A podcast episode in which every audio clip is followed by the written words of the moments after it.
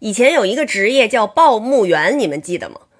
就那会儿没有电视，然后呢，只能是在舞台上我们才能看表演呢。那个舞台不是有个大幕吗？就这样关上，关上以后中间不有一个缝儿吗？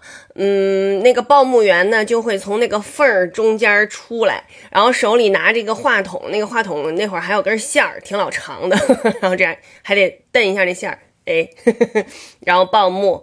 啊，下一个节目女生独唱，呃，表演者谁谁谁，然后就鞠躬，转身撩帘儿，然后从那缝儿再走进去，就觉得这个报幕员是一个特别神圣的一个职业。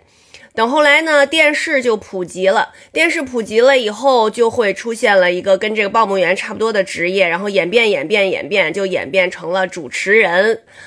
然后再演变演变，由于网络出现了，就演变成了一个更新的职业，叫做主播。不管是直播呀，还是像我们这种录播呀。呃，都是。其实您看，我们现在干这个活儿，就跟那个报幕员也差不多。但是有的时候更多的是给自己报幕啊。我给大家唱一个什么什么，对吧？随着这个时代的不断的发展，您看这个职业也在不断的发展，职业的名字和他工作的内容都在不断的发展。而且您发现了吗？现在这个呃出来了好多虚拟人儿，所以呢就出现了好多虚拟的主持人、主播，呃，虚拟的歌手。人工智能是太厉害了。